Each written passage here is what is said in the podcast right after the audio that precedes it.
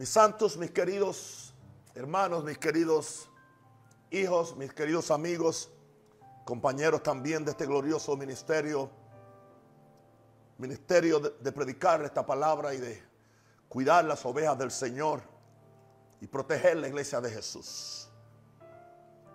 Quiero que lo sepan muy, muy claro. Yo no predico para tener manitas arriba en, en, YouTube. Yo no predico para que se me aumenten la cantidad de personas que se adhieren a mis cuentas o a mis redes sociales. Yo no predico para el aplauso de los hombres. Soy muy ético y soy muy respetuoso de la gente. Pero yo soy un vocero del cielo. Dios me ha llamado a prepararle un pueblo bien dispuesto para la venida de Cristo. Dios me ha llamado para presentarle una iglesia gloriosa, sin mancha y sin arruga. Cuando usted entiende eso, usted no es movido por las modas del momento o por los énfasis del momento, por las últimas llamadas revelaciones que muchos hombres hoy están usando para esconder una doctrina de demonios que se presenta en una forma tan tan apetitiva y tan tan bonita y a veces casi bíblica, ¿entiendes? Pero no es bíblica. Porque tú no puedes tomar una verdad y estirar una verdad al máximo a la misma vez que sacrificas otra verdad que tiene el complemento para esa verdad. Cualquier verdad se puede sacrificar y se puede expandir y, y, se convierte en un peor error que el mismo error. Y eso sucede con la gracia, eso sucede con la justificación, eso sucede con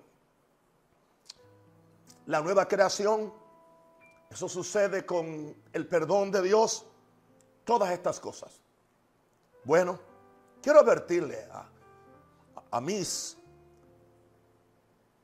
amigos, a mis hermanos y especialmente advertirle a los pastores del Ministerio Mundial Maranata que yo dirijo por la gracia del Señor desde que Dios me llamó a esto. Yo no permito ni permitiré ninguna doctrina que contradiga la doctrina de Jesús y la práctica de Jesús, la doctrina apostólica y la práctica de los apóstoles. No importa que sea hecha en América o sea hecha en Europa o en Asia, vamos a pelear por la sana doctrina. La sana doctrina no es no son énfasis de afuera o lo que antes se creía. Estamos hablando de la doctrina que nos salva, que nos santifica, que nos lleva al cielo. Vamos a empezar en 1 Timoteo 1.3. Mi tema hoy es cuídate de predicadores que traen doctrinas de demonios. Aleluya. Doctrinas que se presentan en una forma que aparentemente están bien. Pablo, un apóstol responsable, le está escribiendo a uno de sus pastores jóvenes, pastor de la iglesia en Éfeso, Timoteo, le dice en la primera carta, capítulo 1, verso 3, como te rogué que te quedases en Éfeso, cuando fui a Macedonia para que mandases a algunos que no enseñen diferente doctrina qué se refiere? Ya Pablo había llevado la, sana doctrina de la gracia juntamente con la sana doctrina del, del reino y de la santificación. Y una no contradice la otra. Aleluya. Sino que las doctrinas todas se complementan. Y ya había gente enseñando una doctrina diferente. Interpretando lo que Pablo estaba, había dicho, pero ajustándole a sus deseos y a sus preferencias personales. Nadie puede establecer una doctrina de acuerdo a la cultura o de acuerdo a sus deseos o preferencias, sino de acuerdo a lo que está escrito en la Santa Escritura. Primera Timoteo 4.1 también sigue hablando Pablo y le dice, pero el Espíritu dice claramente que en los postreros tiempos algunos apostatarán de la fe. Se irán de la fe. No es que van a dejar la iglesia, no es que van a soltar las congregaciones, no es que van a soltar los púlpitos, no es que van a cerrar sus cuentas de, de, de YouTube, no es que van a dejar de predicar. No. Van a apostar de la fe, desviarse de la fe verdadera. Y la Biblia nos dice que es escuchando espíritus engañadores. El problema de un espíritu engañador es que puede sonar como Dios, puede sonar como el Espíritu Santo. Y se puede sentir bien. Y es agradable al oído. Y mucho más agradable cuando hoy encontramos a toda una generación de llamados creyentes que están como aquellos griegos en el aerópago, que solamente iban a la plaza a ver si quién traía algo nuevo. No hay que buscar nada nuevo. La gente está buscando alguna nueva revelación algo nuevo. Algo que les excuse su pecado. Algo que les quite su responsabilidad personal ante Dios. Por lo tanto, estos predicadores que traen doctrinas de demonios son muy apetecibles. Y por cierto, están también muy cotizados en el mercado. Escuchando espíritus engañadores y doctrinas de demonios.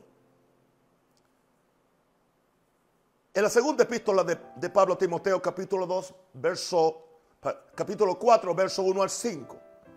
Ahora sí que viene la instrucción de un apóstol a uno de sus pastores. Así que yo tengo la autoridad para decirle a cada uno de mis pastores en este ministerio lo mismo.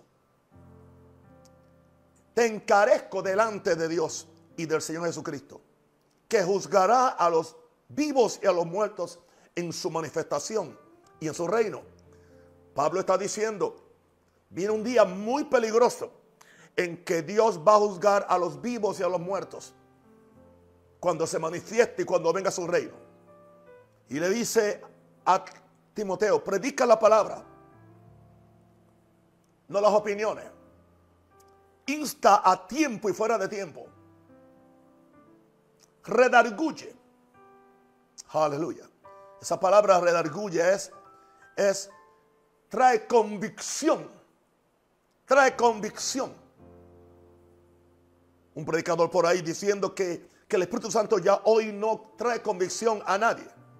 Que la única convicción que me trae el Espíritu Santo es que yo soy la justicia de Dios en Cristo.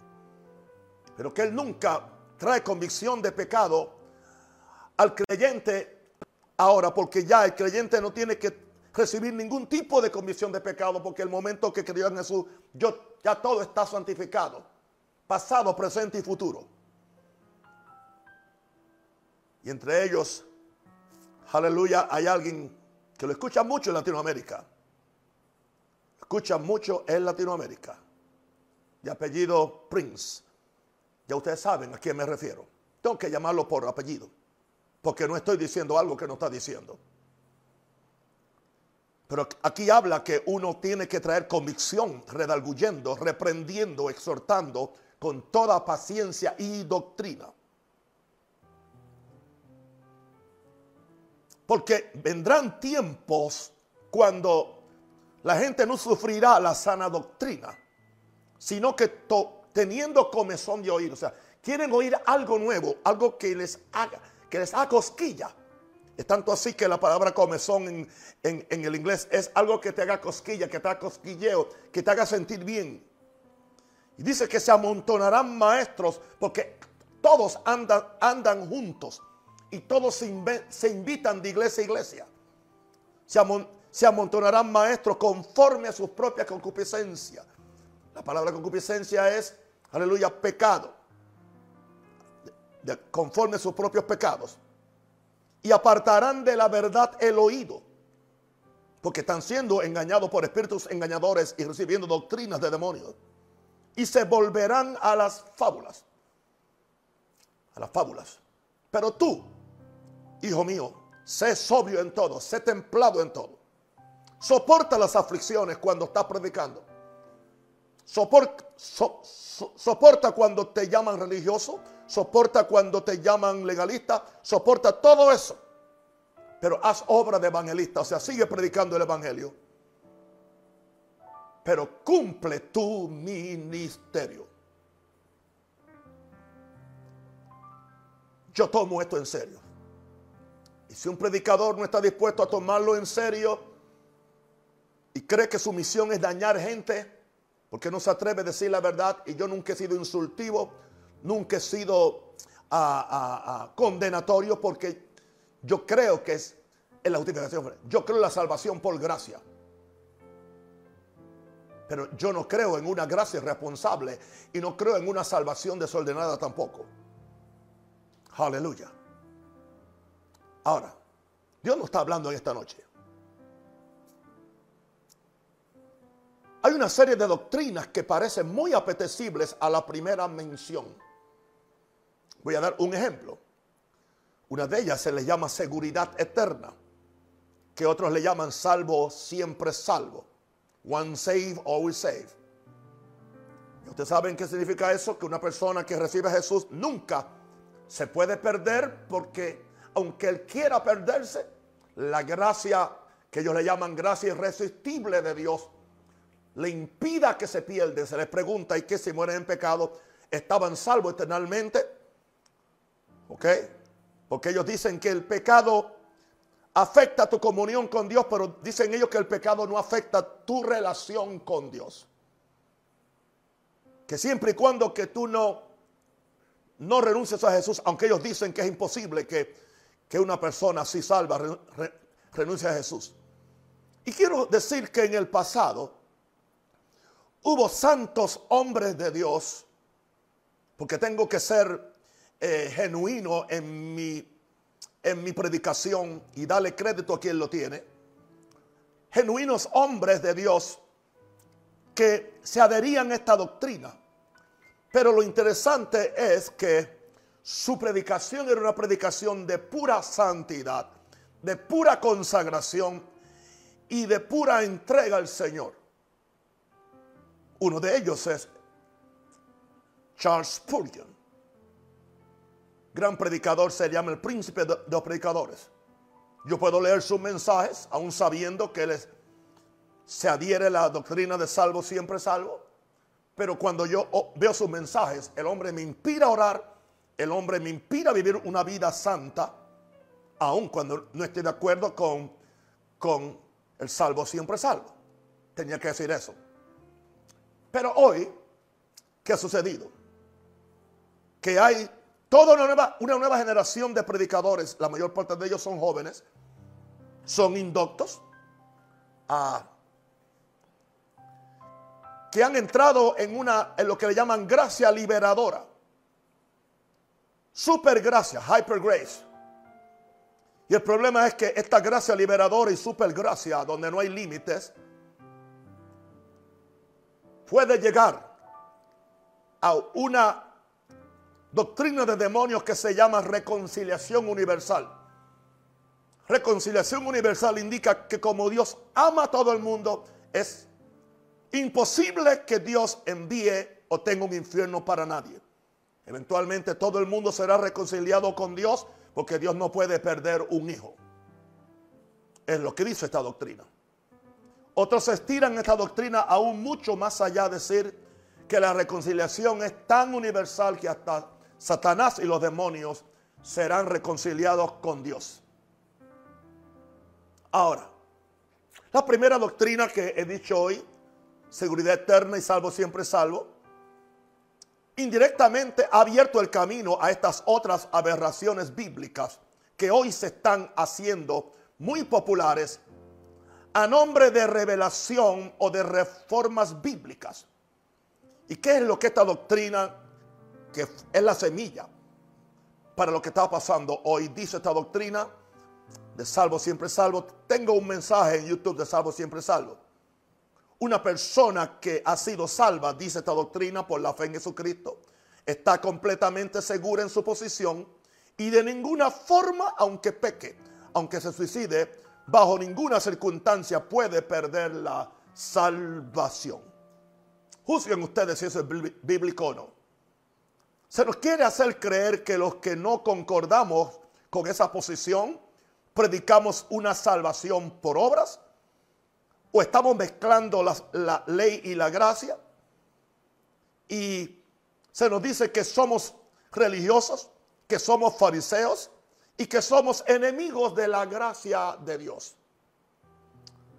Contrario a lo que se quiere argumentar, esta no era la posición ni de la primera iglesia ni de los padres de la iglesia.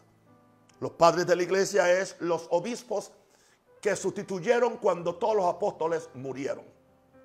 Ahora, por cierto, que la primera iglesia no tenía un énfasis teológico o doctrinal, sino un énfasis de poder y de experiencia de vida en el Espíritu.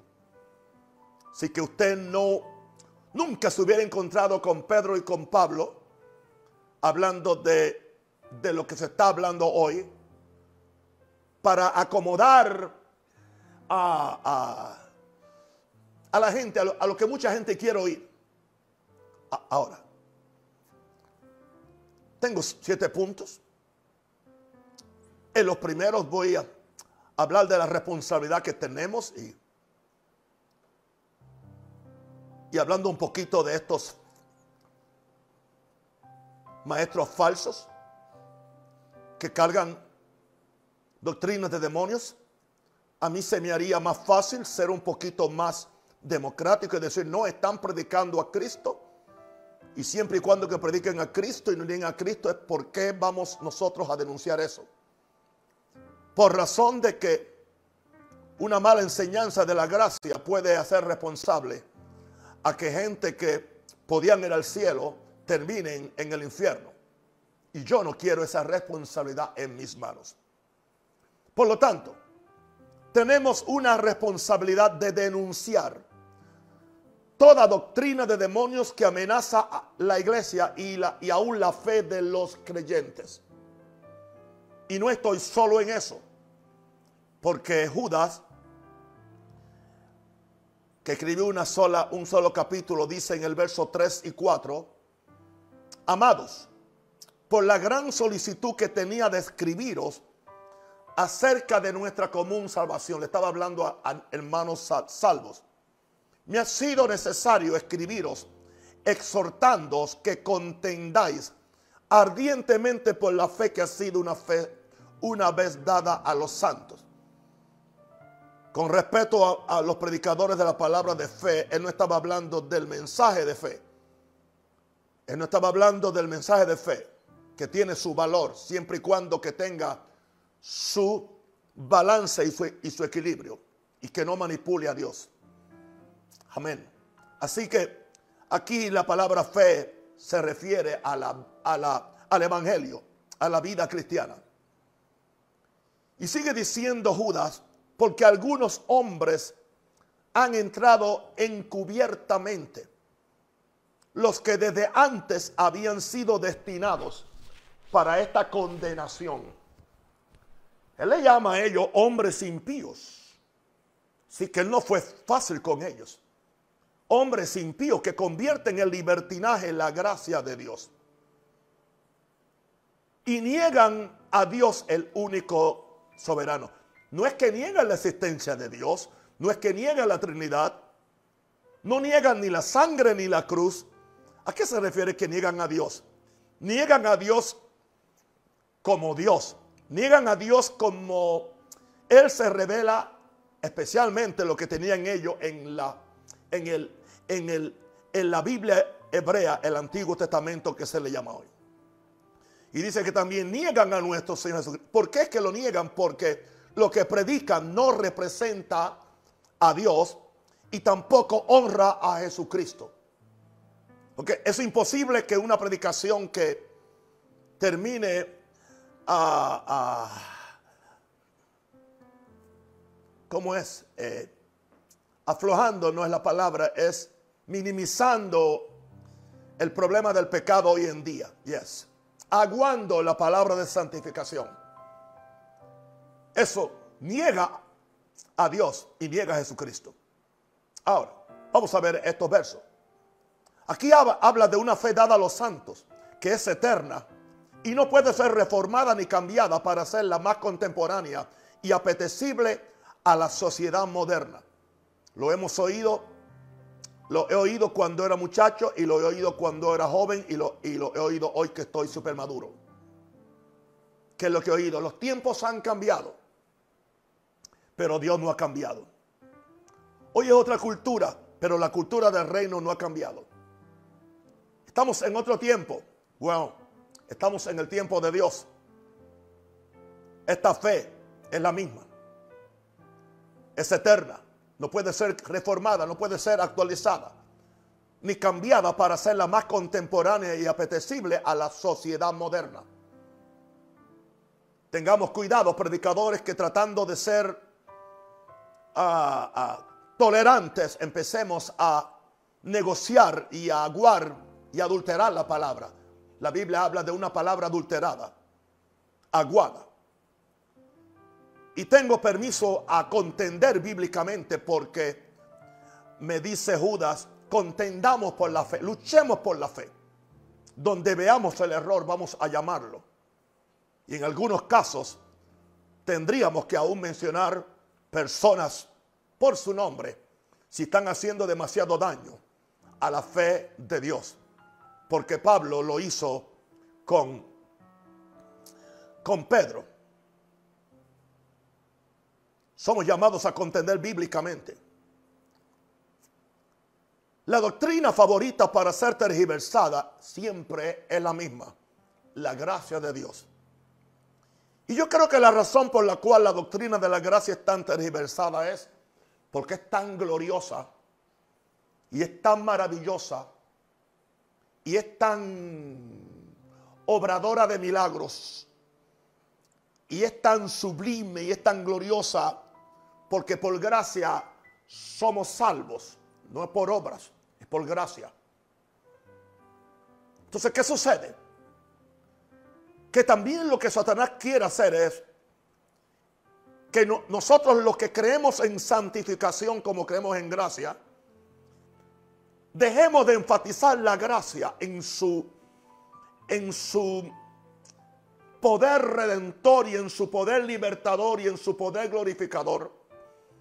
Y que nosotros nos movamos a un mensaje de ley, de legalismo y de condenación para tratar de arreglar a la gente. No lo va a conseguir conmigo. Gloria a Dios que tengo un fundamento de gracia muy bien establecido. Por eso escribí un libro que se llama Las riquezas de su gracia.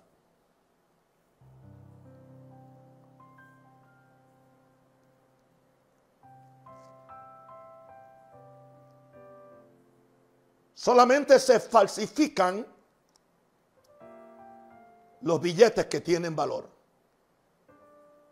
Y mientras más alto es el valor, más le gustaría a alguien hacer uno falso.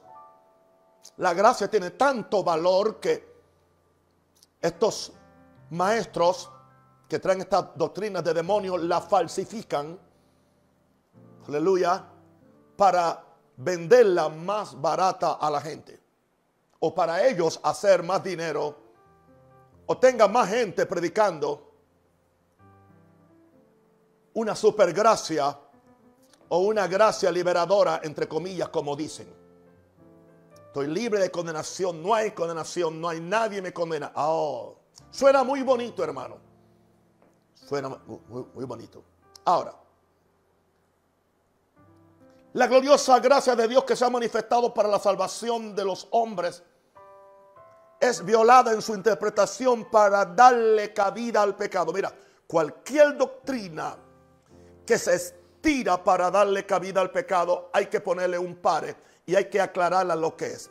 Puedo darle algunos ejemplos de cosas que yo predico. Yo predico que yo soy la justicia de Dios en Cristo.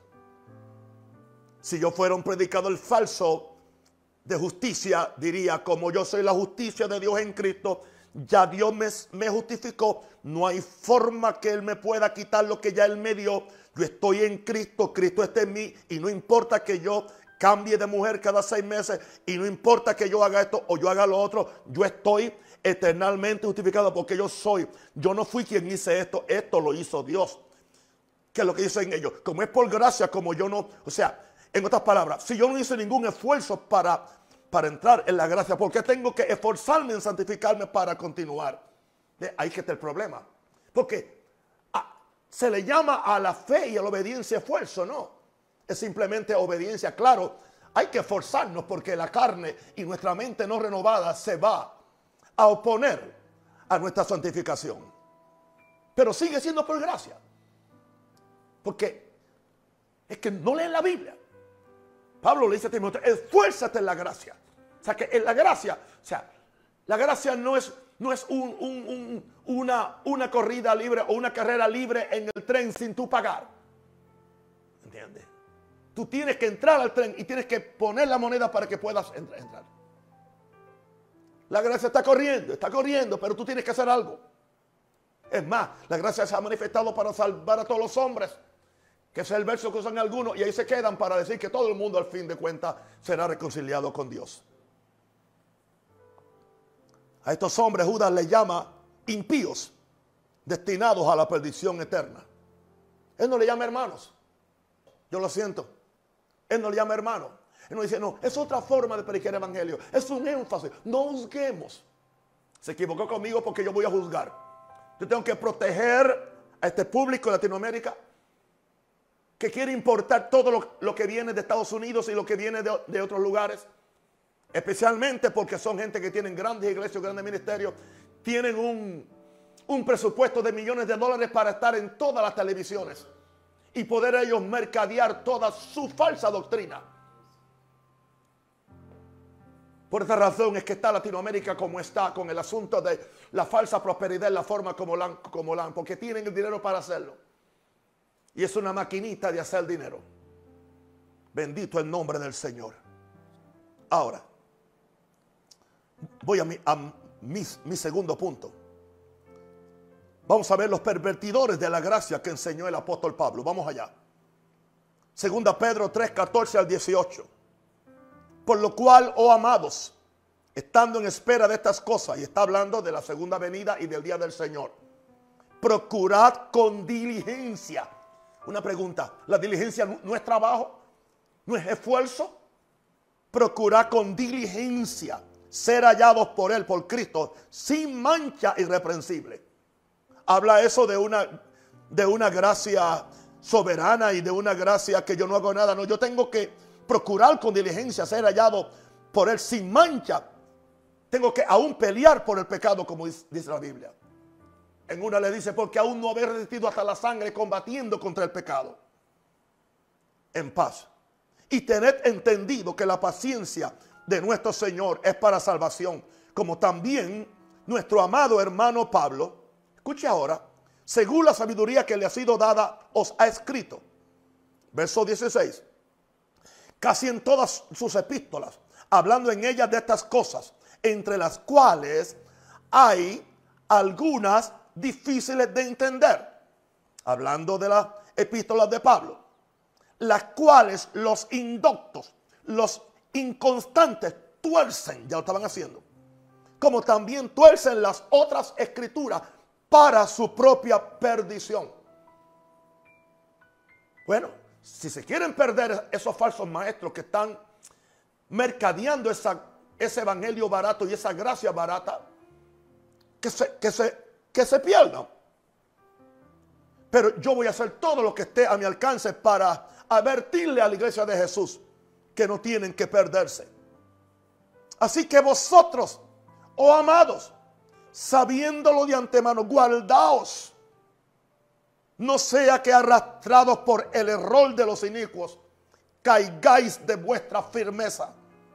Antes bien, creced en la gracia y el conocimiento de nuestro Señor y Salvador.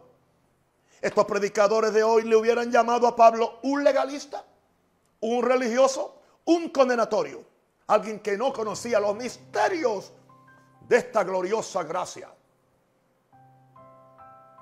Pero él terminó diciendo, creced en la gracia y el conocimiento de nuestro Señor y Salvador Jesucristo. A él sea la gloria ahora y hasta el día de la eternidad. Amén.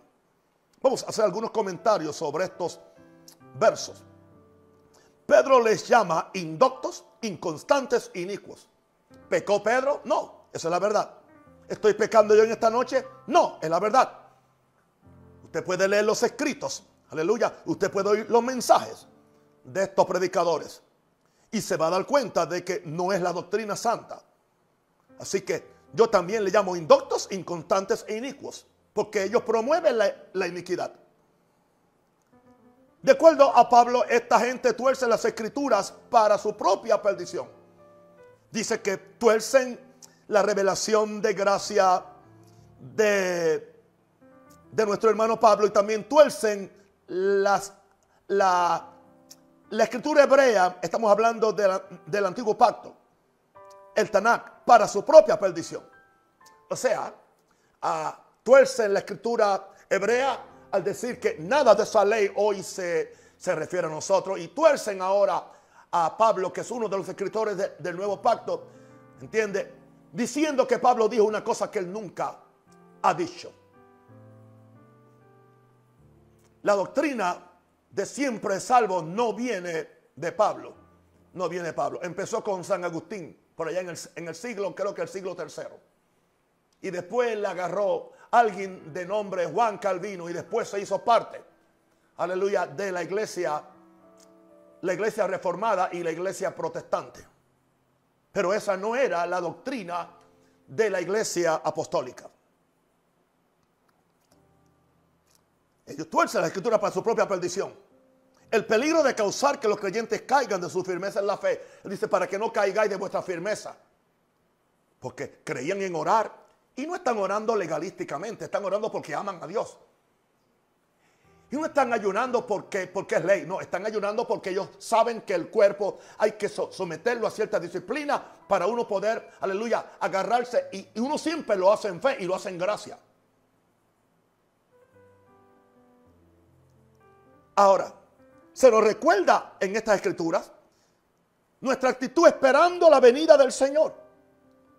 Él nos dice que esperando la venida del Señor, procurad con diligencia contra, ser hallados por el Señor sin mancha y, e irreprensibles. Irreprensibles que no te tengan que llamar ni la atención porque estás caminando en santidad. Eso habla de un trabajo. Eso habla de una disciplina. Wow. Ahora, qué interesante. Que la mejor respuesta de Pedro a esto que pervierte la gracia les dice, antes bien creced en la gracia. Él no dijo, pues voy a quitar el, mensaje de gracia, más nunca voy a cantar sublime gracia del Señor. ¿Por qué no? Maravillosa gracia vino Jesús a dar, más alta que los cielos, más profunda que la mar. Yo, yo lo seguiré cantando y predicando, yo soy un exponente de la gracia de Dios. Pero qué interesante que se puede crecer en la gracia. Crecer de la gracia no es irse a la izquierda ni a la, derecha, es mantenernos en el centro de la gracia de Dios, una gracia responsable. ¿Y cómo es que yo crezco en esa gracia? Conociendo a mi Señor y Salvador Jesucristo. Porque la gracia no puede ser una teología ni una doctrina, es, es, es una revelación. La gracia es, es un espíritu, se le llama espíritu de gracia. No es una materia tampoco, como la matemática. No. Esto es lo que, lo que Pedro nos dice, que, que los pervertidores de la gracia, aleluya, pervertían la gracia ya usando erróneamente las epístolas de Pablo. Número tres. El mismo Pedro nos sigue hablando ahora, en mi tercer punto, de la seducción astuta de los falsos maestros de la gracia. Yo creo que Dios me preparó a mí para eso. Yo le decía hoy a alguien, a uno de mis pastores, le decía, Dios me llevó a un instituto bíblico y son gente santa, gente santa. Yo nunca, yo nunca escuché en esa escuela que, que cree las salvo, siempre salvo, que Dios quiere que la gente peque y que la gente pecando aún así van para el cielo. Yo no escuché eso, ¿entiende? Se nos, se nos hablaba de la salvación, de la santidad y de la vida en el Espíritu. Ahora, Vamos a ver la seducción astuta de los falsos maestros de la gracia. Segunda Pedro 2, 18 al 12. Al 22. Hermano, yo vine hoy a predicarle sin prisa, no tengo ningún enojo, pero tengo indignación santa profética, la cual no la quiero perder hasta que Cristo venga. Ahora, dice Pablo, hablando de los falsos profetas a los cuales él dijo antes, dice, pues hablando palabras infladas, infladas, ¿ok? Y palabras vanas, seducen con concupiscencia de la carne y, disoluciones a los que verdaderamente habían huido de los que viven en error. Les promete libertad y son ellos mismos esclavos de corrupción. Porque el que es vencido por alguno es hecho esclavo del que lo venció. Ciertamente, si habiéndose ellos escapado de las contaminaciones del mundo por el conocimiento del Señor y Salvador Jesucristo, enredándose otra vez en ellas, son vencidos. Son vencidos. Su posterior estado viene a ser peor que lo primero. Se puede perder uno se puede descarriar. Lo dice Pedro. Porque mejor les hubiera nunca haber conocido el camino de la justicia. Conocieron el camino de la justicia. Que después de haberlo conocido, volverse atrás del santo mandamiento que les fue dado. Pero les fue, pero les ha acontecido lo del verdadero proverbio. El perro vuelve a su vómito y la puerca lavada a revolcarse en el cielo. Hablemos un poquito de estos versos. Pedro nos está diciendo que estos, estos maestros, estos predicadores, aleluya, ah, de la llamada gracia, de la supergracia, de lo que sea, son expertos usando palabras y términos bíblicos para dar la impresión que poseen una revelación que ni Jesús ni Pablo poseían. Bueno, ahora están diciendo que ni, ahora están diciendo que ellos tienen más revelación sobre estas cosas que la que tenía Juan Calvino, la que tenía Lutero, o la que tenía Wesley o estos, porque ellos son ahora los contemporáneos que tienen toda esta revelación para, esta gran reforma de gracia que ellos están auspiciando hoy. ¿Y sabe quiénes están cayendo en eso? Y me da pena decirlo porque yo soy un predicador de fe. Los predicadores que eran del mover de fe. Porque cuando un predicador del mover de fe pierde el poder del Espíritu Santo, siempre termina en esta gracia irresponsable. Y le puedo dar nombre. Uno de ellos es Crefo Dólar. Se fue por el chorro. Perdió el poder, perdió la unción. ¿Por qué? Porque Kenneth Egan, que fue un predicador de, de fe, nunca él perdió su santidad, ni nunca él perdió su responsabilidad ante, de predicar la santidad juntamente con la fe. Pero estos son expertos usando palabras y términos bíblicos para dar la impresión que poseen una revelación que ni Jesús ni Pablo poseían. Lo atractivo de su promesa son las promesas de libertad, de reconciliación, de no hay condenación. Serás libre de la religión opresiva. Serás libre de pagar diezmo. Serás feliz. Porque la cruz nunca te va a hacer miserable. La cruz nunca te va a hacer triste. La cruz nunca te va. No tienes que arrepentirte. No hay tal cosa como tristeza para arrepentimiento. Eso es pura religión. El Evangelio es algo para hacerte alegre y hacerte realizado. Es para despertar el, el, campeón que vive dentro de ti. ¿Y qué pasó con el pecado? ¿Y qué pasó, aleluya, ah, con, con, con, con, la vieja creación? ¿Y qué, y qué pasó ah, con todo nuestra vana manera de vivir como la Biblia dice, que tenemos que separarnos de esa manera, de esa vana manera de vivir como nos dice el mismo. No, no hay un texto en la Biblia donde Dios dice, sed feliz porque yo soy feliz. No, Dios, sed santo porque yo soy santo. Es una sentencia divina. Lo dijo Dios. Jesús lo dijo y Pedro lo volvió a afirmar. Así que yo voy a creerle a Dios, yo voy a creerle a Pedro, yo voy a creerle a Jesús. Me gusta el récord que tiene Pedro y que tiene Pablo, pero yo a estos predicadores no me importa que tengan un libro que vendan medio millón de libros, no me interesa. Pero han perdido a Dios. Han perdido a Dios. Han perdido el verdadero evangelio. Yo no voy a cuestionar su salvación. Dios quiere que se salven, Dios quiere que se salven, o Dios quiere que se arrepientan algún día del engaño que le están haciendo a las multitudes. Esto es un tiempo de pandemia donde la gente debe estar humillándose buscando a Dios y no seguir predicando aleluya, esas aberraciones doctrinales y teológicas que no aguantan una exégesis verdadera de los textos bíblicos. Esta doctrina es apetecible para aquellos que no conocen la Biblia y que nunca, que siempre han, han vivido de, de, panecillos, ¿ah? de bocadillos bíblicos, pero nunca han leído la Biblia, nunca han, han estudiado la Biblia a fondo. Por lo tanto, son la gente que pueden ser engañados con estas doctrinas de demonios, dije.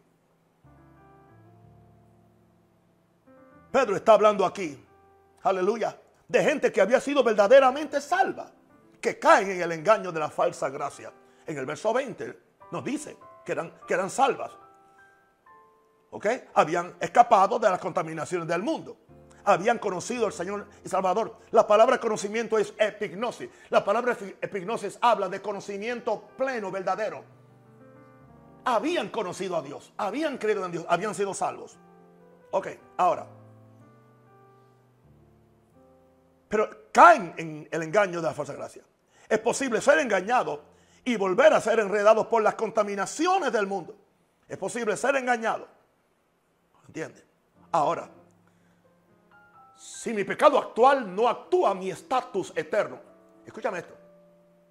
Si mi pecado actual no actúa mi no sea, no altera mi estado eterno, entonces ¿por qué yo voy a seguir tratando de hacer que este matrimonio donde hay problemas, porque hay incompatibilidad, ¿por qué yo voy a pelear para seguir con ella y ella conmigo cuando mi pecado no, no, no va a afectar mi estado eterno? Fácilmente, ok, nos divorciamos, tú por un lado, yo por otro, repartimos los bienes, aleluya, yo sigo con mi iglesia, sigo con mi ministerio y después predico un mensaje que Dios es el Dios del segundo chance o de la segunda oportunidad.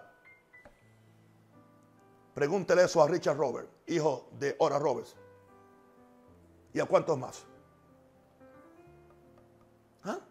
Entonces, si el pecado no afecta mi estado eterno con Dios, entonces, entonces, ¿por qué? ¿Por qué no emborracharme? ¿Por qué no mirar la pornografía? Si necesito mirar las imágenes de pornografía para después poder funcionar mejor en mi, en mi recámara con mi esposa, con mi cónyuge, con la pareja, como dicen ahora. Si el pecado no cambia mi, mi estatus con Dios, entonces, ¿para qué me voy a casar con alguien? Seguimos como pareja hasta que nos convenga. Esa doctrina altera todos los fundamentos bíblicos y morales de nuestra sociedad. Es demoníaca, es del infierno, es del diablo, no es de Dios.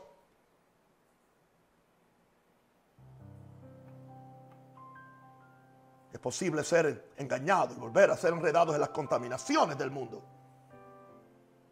Dice, dice Pedro que habiendo conocido otra vez la palabra es conocimiento pleno. El camino de la justicia se, se volvieron atrás del santo mandamiento. Habla de mandamiento, santo mandamiento en todo lo que Dios ha dicho en su palabra. Se le llama el santo mandamiento. Pedro los compara a los que se vuelven así, a los que caen en esta doctrina falsa, con el perro que vuelve a su vómito y con la puerca lavada que regresa a revolcarse en el fango. Y yo puedo decirle cómo ellos interpretan estos versos.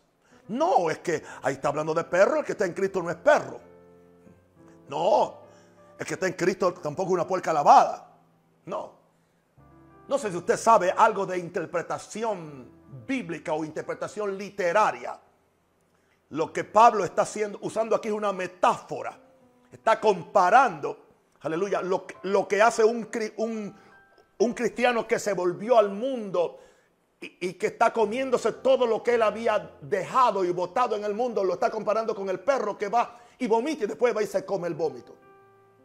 No trates de, de, usar tu astucia para tú, aleluya, explicarme un verso que está muy claro. Y lo mismo con la puerca lavada. Ah, no le está diciendo que eran puercas lavadas. Oh, no eran hijos de Dios. Sí eran hijos de Dios. Pero entonces él usa una metáfora. Eres, eres como la puerca lavada, que ahora vas. Y después que estás bien limpia, bien limpia, bien limpia, ahora vas y buscas el primer fango y ahí, y ahí te revuelcas. Este es el gran problema. Ahora, vamos entonces al, creo que es al, al 4. Wow, tengo que volverlo a escuchar otra vez porque Hay mucho. La Biblia nos habla de creyentes que nunca más podrán ser renovados para arrepentimiento. Ellos tienen un problema con esto. La Biblia nos habla de creyentes que nunca más podrán ser renovados para arrepentimiento. Yo no dije eso. Hebreos 6, 4 al 6. Y no me vengas con esta cosa, con este cuento de que esto era para los hebreos. No, esto es para la iglesia de Jesús. Porque es imposible que los que una vez fueron iluminados, gustaron del don celestial, fueron hechos partícipes del Espíritu Santo y asimismo gustaron de la buena palabra de Dios y los poderes del siglo venidero. Es imposible que, que, que recaigan y sean otra vez renovados para arrepentimiento crucificando de nuevo para sí mismo al Hijo de Dios y exponiendo al vituperio. Esto suena muy fuerte, ¿no? Voy a explicárselo ahora. Estos hombres o, o cristianos fueron iluminados para salvación por el Espíritu Santo. Fueron iluminados. Esta, esto no es simplemente gente que simpatizó con el Evangelio. No. Ellos fueron salvos, fueron iluminados para salvación por el Espíritu. Número dos. Esta gente gustaron del don celestial. El don celestial es Jesús, el don de Dios. Ellos participaron de Jesús, participaron de Jesús cuando recibieron a Jesús. Algo más. Dice que participaron del Espíritu Santo, recibieron el, hasta posiblemente el bautismo del Espíritu Santo. Número cuatro. Grupo de personas gustaron de la revelación profunda de la buena palabra de Dios. Era gente de revelación. Esta gente operaron en los poderes del siglo venidero. ¿A qué se refiere esto? Caminaron en, revelaciones sobrenaturales, hicieron hazañas sobrenaturales que tienen que ver ahora con lo que va a pasar en el siglo venidero, aún cuando Cristo venga. Wow. O sea, caminaron en un poder. O sea que aquí no estamos hablando de un cristiano débil, aquí no estamos hablando de, un hermanito sencillo, aquí estamos eh, hablando de gente que están en, un, en una altura espiritual muy, muy, muy pronunciada. Pero algo aconteció con ellos que recayeron de la, de la fe porque vituperaron al Hijo de Dios. Amén. Dice que crucificaron de nuevo para sí mismos al Hijo de Dios y exponiéndole a vituperio. Claro, yo sé que le estaba hablando también a los judíos, que los judíos que eran salvos, por la presión que tenían muchas veces, pues venían y renunciaban, venían y renunciaban al Mesías, aleluya, y, y hasta maldecían al Mesías para ser otra vez recibidos en la sinagoga judía. Y está bien, esa es una interpretación, pero esto va más allá de eso. Esto indica que si una persona le da la espalda a Dios, una persona con un alto, por eso es que al que más se le da, más, más se le... Eh, por, eso es que es tan difícil hacer que una de estas personas que ha tenido tanta revelación y tanta gloria y tanta cosa caiga en sí porque su orgullo no se lo deja. Y además de eso que están siendo controlados por un espíritu de engaño, por una doctrina de demonios que para ellos ya es revelación. Te lo puedo decir. Un hombre que me inspiraba, me inspiraba porque por sus cánticos, me inspiraba por su mensaje. Era un predicador en Estados Unidos. Gloria a Dios, era un predicador afroamericano. Señor, todo está bien.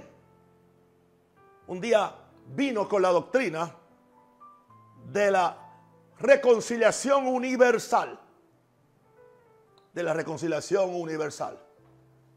Cuando lo anunció en la iglesia, perdió la iglesia, se le fue todo el mundo. Fracasó su matrimonio. Y creo que ahora tiene otra identidad como hombre que no es la que Dios le dio.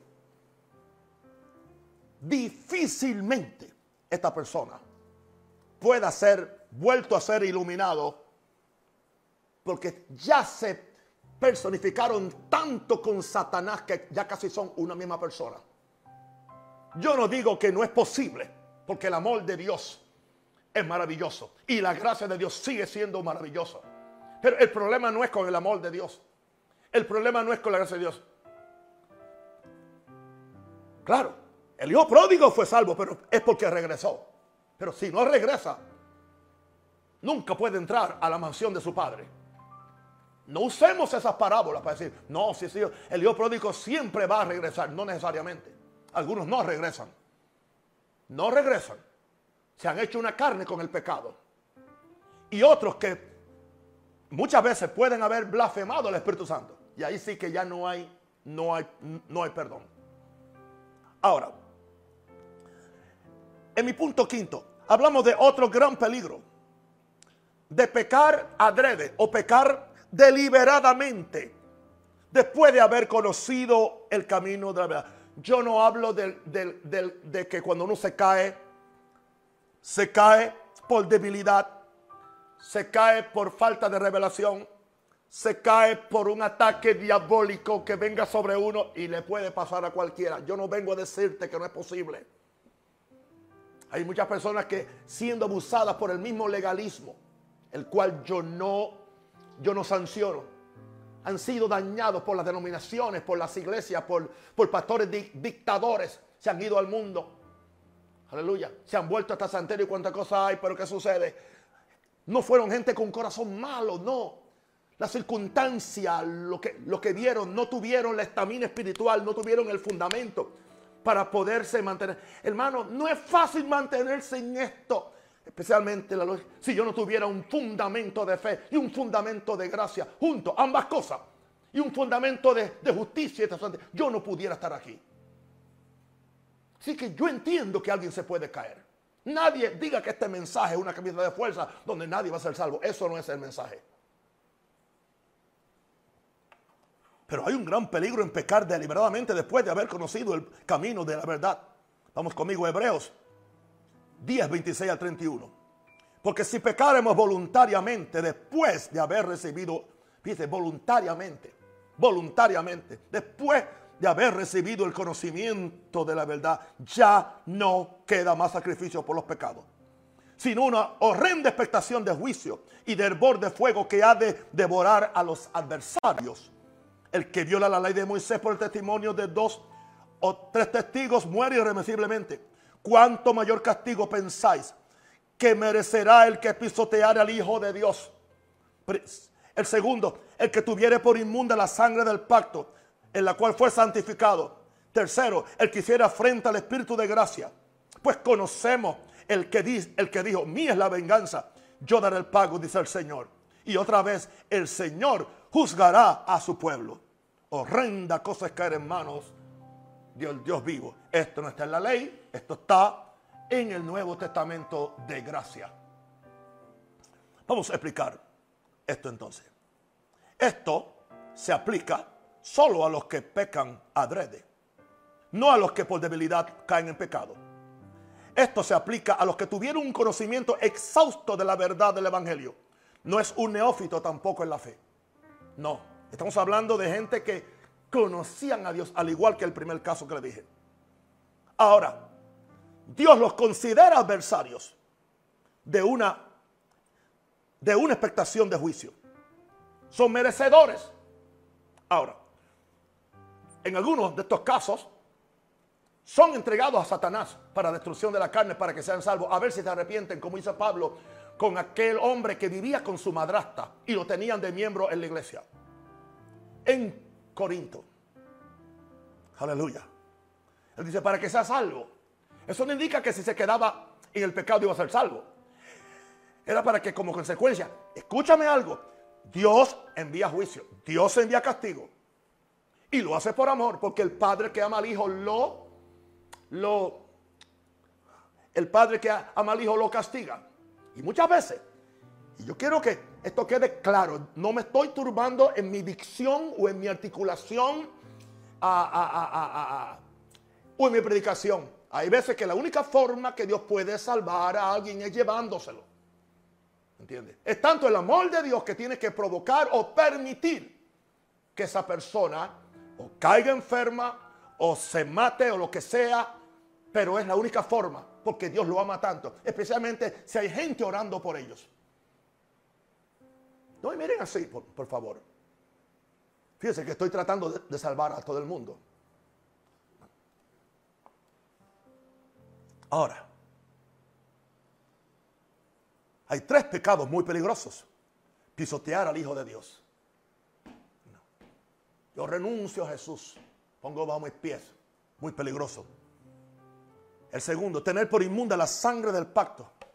Pues una cosa. Una forma de tener por inmunda la sangre del pacto es decir que yo estoy lavado por la sangre, justificado por la sangre y sigo pecando. ¿Entiendes? ¿Ah? Como aquel pastor que era parte del ministerio en un país, tenía la Santa Cena en las vigilias. Y, después, cuando había un, un, un, tiempo de, de, o sea, cuando él acababa ya su, su administración, se iba a la oficina a tener sexo con una muchachita. Y después salía y cantaba, yo sé que fue la sangre, yo sé que fue la sangre. Yo, no sé por qué está, está aún vivo. Eso es tener por inmunda la sangre. O sea, si la sangre del pacto no te cambia, tú la estás teniendo por inmunda. Por eso es que la Biblia dice que el que come la Santa Comunión, el que come el pan y come y bebe la copa sin discernir el cuerpo y la sangre, tiene un problema porque puede caer en un juicio. Dice Pablo, por eso algunos se murieron antes de tiempo, otros están enfermos, otros están débiles. Esto es bien serio, hermano. Y hay otros que hacen afrenta al Espíritu de gracia. Fíjense, fíjense cuál Espíritu. Mire cómo se le llama. Es que toda la Biblia concuerda. Hacer afrenta al Espíritu de gracia. O sea, estos predicadores le están haciendo afrenta al Espíritu de gracia. Estos falsos predicadores de la gracia le están haciendo el juego, están viniendo en contra del, Espíritu, están afrentando el Espíritu de gracia. Están diciendo que el Espíritu de gracia es, es compadre de toda esa cosa y que la gente puede pecar y aún son salvos y van al cielo y que no importa. Muy peligroso, muy peligroso. Esto es muy serio. Habla del juicio de Dios sobre aquellos que abusan en su sentido, en sus sentidos, el amor y la gracia de Dios, lo cual nunca debemos hacer. Bendito el Señor. Ahora, número 6. Pablo nos da el ejemplo de Israel y de la iglesia. En Romanos 11:20 Pablo empezó orando para que Israel fuera salvo. Era su carga.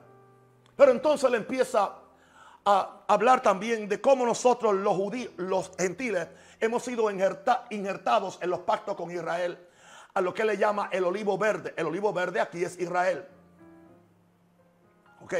Y entonces él dice ahora, hablando de Israel en Romanos 11:20. Bien, por su incredulidad fueron desgajadas, porque eran las ramas. Pero tú, gentil, por la fe estás en pie. Así que tú gentil, no te ensoberbezcas, no te enorgullezcas, no te envanezcas, teme a Dios. Porque si Dios no perdonó a las ramas naturales, las ramas originales que el pueblo de Israel, a ti tampoco, gentil, que acabas de ser injertado, tú eres una rama pegada. Tú no eras del, tú no eras del árbol original, yo tampoco como gentil. A ti tampoco te perdonará si tú también pecas, te, te, haces vanidoso y sigues en pecado. Mira pues, le dice Pablo, pues la bondad y la severidad de Dios. Dos cosas, bondad y severidad. La severidad ciertamente para los que cayeron, pero la bondad para contigo. Sí, permaneces en esa bondad. Pues de otra manera tú también serás cortado. No habla claro la Biblia. es el mismo Pablo que dice, por gracia soy salvo. Este es el mismo Pablo que habla que soy justo, que soy santificado. Este es el mismo Pablo, no es otro. Él no tenía doble personalidad. Él era un hombre muy, muy balanceado. My God. Ahora, comentemos esto. Dios escogió al pueblo de Israel para que fuera su especial posesión entre todos los pueblos de la tierra. Pablo tiene que admitir con dolor en su corazón que por la incredulidad de ellos fueron desgajados del olivo verde. Ahora nosotros los gentiles que hemos creído en Jesús, hemos sido injertados en los pactos y promesas que eran propios del pueblo de Israel. No eran para nosotros, eran de ellos. Y aún Dios los va a salvar eventualmente. Pablo nos advierte del peligro y yo tengo que estar consciente de eso. De, de, que por nuestro orgullo también nosotros seamos desarraigados del olivo verde. Yo soy ahora el Israel de Dios. Yo soy el escogido de Dios. Somos nación santa, somos pueblo de esto. Bueno, está bien que digamos eso, pero estamos viviendo ese tipo de vida. Porque si, si Dios nos perdonó al olivo original, al pueblo de Israel que le llamó mi hijo primogénito, lo cual nunca se lo ha dicho a la iglesia. Aleluya. Y que Dios tampoco ha cambiado su opinión de que Israel sigue siendo su pueblo y lo va a salvar eventualmente. Así que nosotros somos, aleluya, somos ramas pegadas. Nos injertaron. No éramos del árbol, no éramos de los pactos. Dice que estábamos alejados de los pactos y las promesas.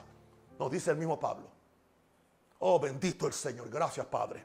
Ahora, si Dios no perdonó a Israel, que era su pueblo primogénito, tampoco nos perdonará a los gentiles si caemos de la gracia y la obediencia a un Dios santo. Por lo tanto, permanezcamos en la bondad de Dios para no ser cortados. Él no quiere que nadie se pierda, sino que todos vengan al arrepentimiento. Ahora, no puedo terminar esta noche sin mi punto 7. La sentencia de Jesús que nos debe dar temor y temblor. Mateo 7:15. Primero habló de los falsos profetas y dice ahora, por sus frutos los conoceréis. Por sus frutos los conoceréis. Dice, guardaos de los falsos profetas que vienen a vosotros con vestidos de oveja, pero por dentro son lobos rapaces. Se mueve al verso 20. Así que por sus frutos los conoceréis. Nos movemos al verso 21, Mateo 7. No todo el que me dice, Señor, Señor, entrará en el reino de los cielos, sino el que hace, hace, no solamente cree. Estos predicadores de, de esta gracia le tienen miedo a la palabra hacer, obedecer.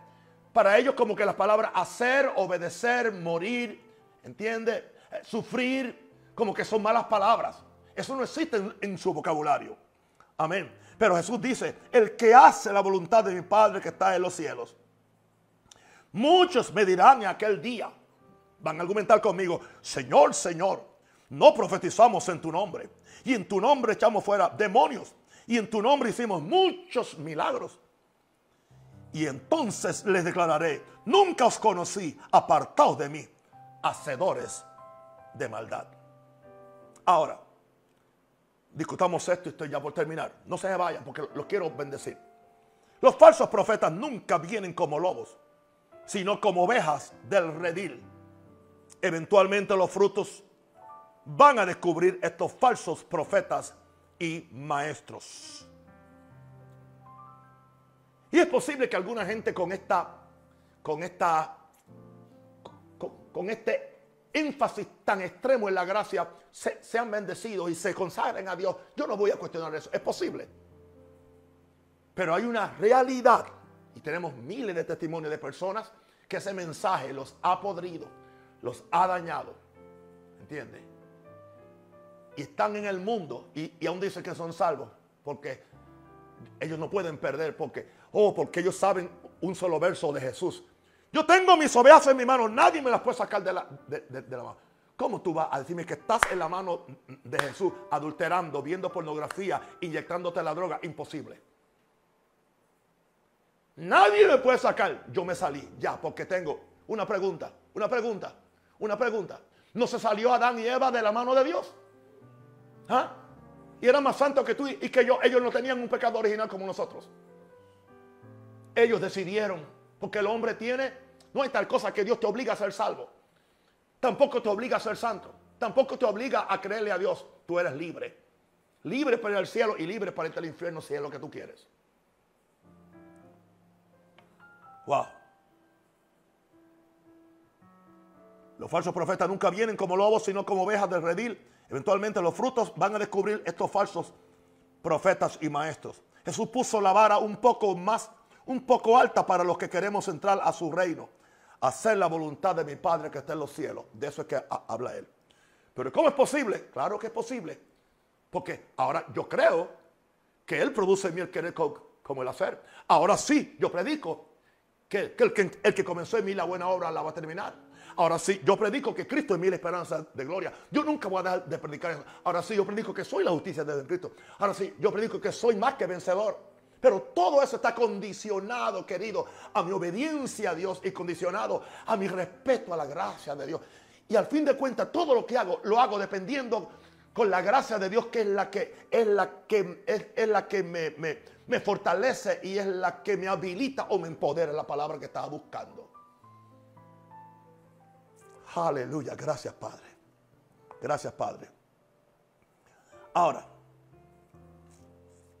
Jesús certifica que no es suficiente una confesión de que Él es el Señor para entrar al reino de los cielos. Interesante que la Biblia dice, si tú crees en tu corazón y lo confiesas como Señor, fíjense que, pero entonces Jesús dice que ni, ni aún eso es suficiente. Porque dice, muchos vendrán diciendo, Señor, Señor. Cuando Jesús repite algo dos veces porque es muy importante. Aún, aún las manifestaciones sobrenaturales no son una certificación de la santidad de un individuo. ¿Por qué? Hicimos esto, esto, esto y esto. No os conozco. Jesús declara que en el día del juicio Él no reconocerá a los que tuvieron una apariencia de piedad, pero eran hacedores de maldad, cobijados con una doctrina de gracia, cobijados con una doctrina de nueva creación, cobijados con una doctrina, aleluya, de seguridad eterna, cobijados con una doctrina ¿ah? de nueva creación, no vivieron la vida que agradaba a Dios. Eso es muy peligroso. Así que en esta noche, querido amigo y hermano, abre los ojos. ver, no andes por ahí mirando todo lo que, lo que, lo que, lo que está en las redes sociales. Hay muchos engañadores, pero ellos nunca te van a decir que son engañadores. Ellos vienen siempre con una revelación, una revelación del alto cielo. Cuídate de predicadores que traen doctrinas de demonios. La Biblia dice que, aleluya, cuídate de aquellos que tienen apariencia de piedad, pero niegan la eficacia. La palabra eficacia es, eficacia es, niegan el poder de esa piedad para hacerle un cambio a ellos. La piedad solamente es predicada. La piedad se usa para recoger dinero o para recoger gente o para edificar imperios religiosos, pero no se, no se usa para que me cambie a mí en primer lugar. Tiene que primero cambiarme a mí como predicador para que yo no sea otro farsante de la gracia y de la fe. Queridos amigos y hermanos, oro por ustedes. He predicado este mensaje con mucho temor y, temblor, pero tengo que hacerlo.